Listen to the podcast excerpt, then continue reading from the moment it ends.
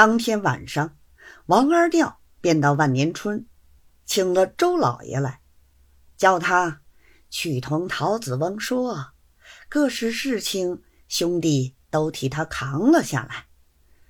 但是这里头，五科偏任两个人也着实替他出力，很花了些冤枉钱。费心转至陶子翁，随便补偿他们点儿。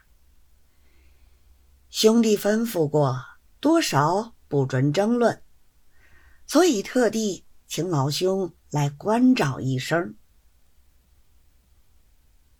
周老爷闻言，感谢不尽，回来说通知了陶子尧，商量求魏二人应送若干。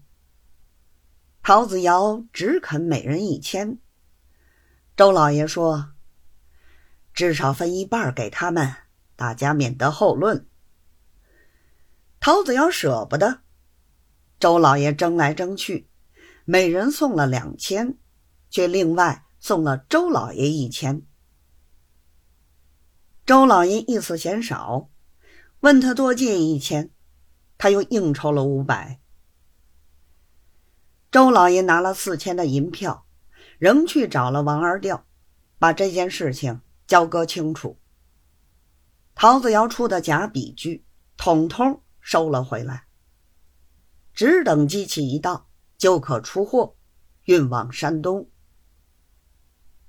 当下裘五科因为娘舅之命，不敢多说什么，只有魏偏任心上还不甘愿。自己没有法子想，便撺掇新嫂嫂，同他说：“陶子尧现在有钱了，他这人是没有良心的，乐得去讹他一下子。”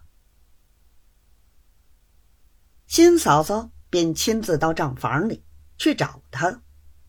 他素性是惧内的，一见新嫂嫂找到账房里。恐怕太太知道，一直让新嫂嫂到底下人房间里坐。新嫂嫂先同他讲，仍照前意答姘头的话。看看话不投机，又讲到差一品头的话。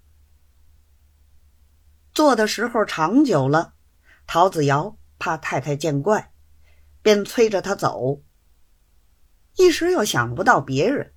便说：“有话你托魏老来说吧。”新嫂嫂正中下怀。后来他俩一直没见面，两头都是魏偏任一个人跑来跑去，替他们传话，一跑跑了好多天。魏偏任说：“新嫂嫂一口咬定要三千。”如果不答应，明天要亲自到毡房来同你拼命。陶子尧急了，央告魏偏任，可能再少点后来说来说去，讲到两千了事。魏偏任拿了去，其实只给了新嫂嫂五百块。